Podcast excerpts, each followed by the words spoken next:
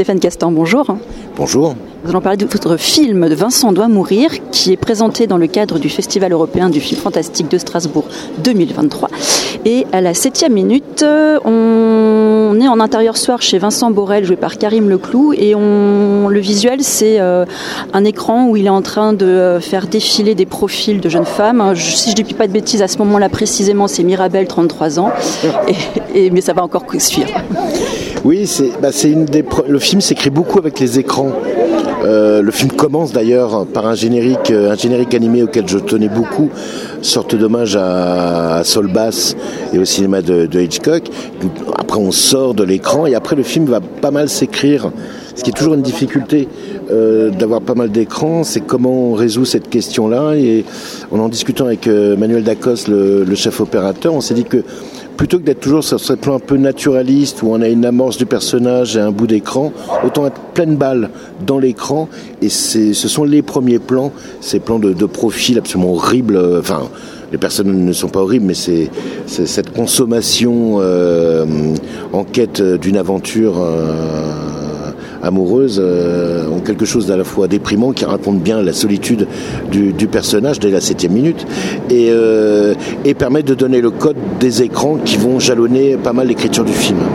Il y a euh, Vincent doit mourir, c'est un peu annoncé dans le titre, tout le monde lui en veut. Hein. Mais il y a une donc ça une grande part de l'intrigue, mais il y a la seconde intrigue et c'est qui cherche l'amour aussi. Oui, c'est avant. Alors le film est à la croisée des genres parce que ça commence comme une, presque une comédie sociale, ça l'orne ensuite vers le thriller euh, paranoïaque, euh, presque un hommage euh, aux 70s. ensuite, ça emprunte au code de film de zombies et il y a aussi un peu de road movie, mais je dirais que le genre qui, pour moi, prédomine, en tout cas pour moi qui était le plus important, c'est bien sûr, c'est un film d'amour et comme toute histoire d'amour, c'est compliqué. Quand la personne dont on tombe amoureux peut vous tuer à n'importe quel moment, c'est forcément compliqué. C'est un film sur le couple aussi. Vincent Borel, le nom des personnages euh, Vincent Borel, oui, alors pourquoi Borel je, euh, Dans le scénario originel, c'était pas son nom, j'ai mis Borel parce que c'est c'est un, petit, euh, très lointainement, un, hommage à un auteur que j'aime beaucoup qui s'appelle Emmanuel Bove, et donc, euh, j'aimais bien que ce personnage commence par beau. Voilà. À la 42e minute, vous l'avez dit, il y a des écrans à plusieurs endroits du film et il y en a un à la 42e minute. Intérieur jour dans la maison de campagne de la famille. Vincent est en train de chatter avec Joachim DB et euh, l'écran affiche à ce moment-là, à partir de maintenant, c'est ça ta vie. Hein. Et euh, ah, j'avais pas dit qu'à la 7e minute, c'était accompagné par une musique assez entraînante et maintenant, je place qu'à la 42e, euh, c'est nettement moins joyeux la musique qui accompagne cette séquence. C'est-à-dire qu'on n'a pas affaire aux mêmes, euh, aux mêmes musiques, puisque la 7e minute, c'est une musique, comme dirait euh, monsieur Michel Chion, grand théoricien du son, non, intradiégétique, alors que là, nous avons affaire à une musique extradiégétique composée par le musicien du film, le compositeur, John Cassed, qui est un vieux camarade, un vieux compagnon de route, il a fait la musique de tous mes courts-métrages. Et, euh, John, une fois que j'ai commencé à travailler sur le, sur le film, c'était la première personne euh, à qui j'ai donné rendez-vous, et ce qui fait que toute la musique était composée avant le tournage du film, euh, histoire que la musique ait son propre discours, sa propre dramaturgie, et ne soit pas soumise aux, aux, images. Et sur la scène, à la 42e minute, donc, cet échange avec Joachim qui souffre du même mal que Vincent, j'aimais bien ce personnage qui justement brise un peu la solitude et le, parcours solo de, Vincent avec ce personnage qui, a ce même problème. Joachim Débé étant alors là l'hommage à un autre auteur que j'aime beaucoup, qui est bien sûr euh, Joachim Dubédé, et, euh, et, qui donc lui explique un peu ce qu'il doit faire euh, et ne plus faire, c'est-à-dire voir l'autre.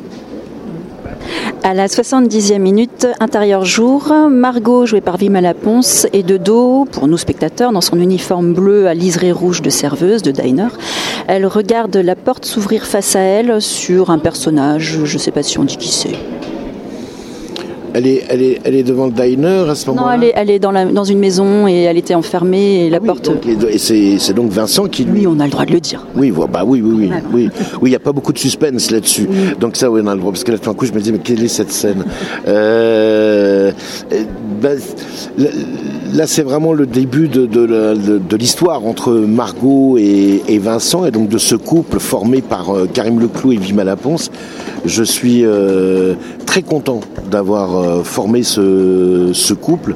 Je trouve que bah, ça joue très bien ensemble. Il y a une sorte d'évidence entre leurs deux jeux, entre leurs deux personnalités. Entre il y a quelque chose de complètement complémentaire entre les deux et où ça serait compliqué de trouver des, les bons épithètes euh, sur comment ils arrivent à matcher euh, ensemble. Mais c'était un vrai plaisir que de travailler avec eux. Ils, sont d'une générosité d'une disponibilité folle. Et je trouve que ce sont, euh, et pour Vimala et pour Karim, parmi les acteurs les plus formidables qu'on puisse avoir en ce moment euh, au cinéma ou au théâtre pour, pour ce qui est de Vimala.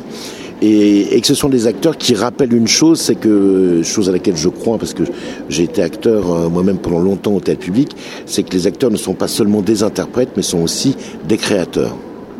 Et il y a ce costume, alors on est dans euh, la campagne française, euh, des diners il y en a partout dans le monde, mais il y a quand même l'envie d'amener un peu d'Amérique. En fait, c'est une chose dont je me suis rendu compte quand, euh, quand on a fait des repérages, ça c'était tourné en Pays de la Loire, c'est qu'il y avait beaucoup, alors est-ce que c'est euh, des traces du débarquement ou quoi, mais il y avait beaucoup de, de, de, de, de, restos, de bars très euh, euh, à la mode américaine, mais une mode un peu ringarde, un peu euh, 50s quoi. Et euh, je trouvais ça, je trouvais ça intéressant. Au départ, c'était plutôt, on était plutôt parti sur un Buffalo Grill. Euh, et en fait, quand, quand, on a vu ce diner, c'était c'était l'évidence euh, qui n'a pas une marque qui n'est pas une marque connue, euh, c'est pas une franchise. Je crois qu'ils ont essayé de faire une franchise avec ce diner-là. Il y a dû en avoir deux dans toute la France, donc c'est un succès modéré, on va dire. Et, euh, il y avait ouais, il y avait quelque chose qui, qui, allait bien euh, avec les couleurs du film et avec ce personnage de Margot. Et effectivement, avec quelque chose où plus on avance dans le film, il y a une forme de temporalité. La voiture de la voiture de Vincent, c'est une 504. Enfin, c'est comme si à la fois on explorait une France euh, d'un autre âge ou en tout cas différentes temporalités se, se, se croisent. À la 91e minute, plan serré sur Margot à l'arrière de la fameuse voiture euh, un peu sans âge. Euh, elle crie Tu fais quoi? Et tout autour, c'est le chaos. Ça, c'est la scène du supermarché. Et euh, c'est. C'est la scène de, de l'autoroute. Ah, c'est la scène, oui, c'est quand il, oui, oui, donc c'est quand il, il part. Euh, J'avais pas entendu. Vous avez dit à combien de minutes 91. Ah oui, effectivement, on a bien passé le supermarché à ce moment-là. Et donc oui, sur le sur l'autoroute, ça, c'est une scène. C'était la scène euh, au tournage euh, la plus, euh, comment dire, la plus apocalyptique à l'image aussi d'ailleurs, mais au tournage également, puisque là on avait affaire à beaucoup de figures. On avait tout, tous les corps de métier devaient être sur le coup. Il y avait beaucoup de figurations, il y avait beaucoup de cascades, il y avait des effets spéciaux en direct, euh, beaucoup de voitures, et, euh, et nous n'avions que deux jours pour tout faire, et il fallait que c'est de la gueule. Et en même temps, il y avait aussi du jeu, il y avait le chien, il y avait. Enfin, c'est un film de toute façon, à peu près tout ce qu'il faut pas faire pour un premier film, on le fait. Il y a des enfants, il y a un bateau, il y a des cascades, il y a un, un animal. On coche à peu près toutes les cases du projet Casse-Gueule. Et c'était une scène euh, qui était à la fois euh, vraiment. On a eu une équipe sur ce film. C'est vraiment un film de troupe. Euh, je tenais à ça parce que si je pense parce que je viens du théâtre donc ça c'était vraiment une aventure collective comme on dit et euh, sur cette scène particulièrement il y a, tout le monde a, travaillé d'une façon euh, absolument admirable et ce qui fait que moi je suis assez content de la scène compte tenu qu'on était vraiment sur une scène qui était très largement au-delà de notre budget. Ouais, vous avez parlé des effets spéciaux en direct. Enfin, euh, il y a un traitement sur la violence, sur les cascades. Euh, tout est ultra réaliste. Bon, sans qu'on sorte sans sac à vomi non plus, parce qu'il y a toujours une touche d'humour. Enfin, non, quand ça y va, ça y va franchement en même temps. Mais... Oui, non, justement, c'était l'idée, c'était qu'on soit sur ce mélange des genres et où l'humour, et c'était, euh, il fallait jamais que les acteurs et les actrices jouent l'humour. Et il fallait toujours qu'on soit au premier degré. C'était les situations qui faisait que tout d'un coup, il y a une forme d'ironie qui fait que euh, ça peut être drôle, mais plus eux, ils sont euh, sérieux, sont au premier degré dans ce qu'ils vivent, et plus finalement c'est drôle. Et sur le traitement de la violence, alors ça, euh, on en a discuté beaucoup avec les deux Manu, je dirais, je vous ai parlé tout à l'heure de Manuel Dacos, le chef opérateur, mais il y a l'autre Manu, Manu Lanzi, qui était le régleur des cascades, et moi je ne voulais pas d'une violence qui soit fun. on pourrait dire que depuis à peu près une trentaine d'années, quand on filme la violence au cinéma, c'est tout de suite dans une chose un peu fun, avec quelque chose de très chorégraphique que ce soit dans les corps ou dans les caméras. Et là, au contraire, j'avais envie de quelque chose de sale. C'est-à-dire quelque chose comme. Quand on assiste à des gens qui se battent dans la rue, euh, ça, provoque un malaise. Euh, et ce malaise, c'est tout d'un coup là. Euh, on n'a pas de pêche comme on a au cinéma. C'est-à-dire que ça se grive, ça mord, ça ripe. C'est très maladroit et en même temps, c'est très violent. Et c'était. comme là, on a affaire justement à des corps ordinaires, il fallait qu'on ressente ce même malaise également. On a parlé du film en laissant jouer le hasard. Il y a évidemment beaucoup de choses qui ont été laissées de côté. Est-ce que vous voudriez parler d'autres choses à propos du film, mettre autre chose en avant non, moi je, je préfère qu'on, euh, comment dire, faire confiance à votre règle du jeu et au hasard.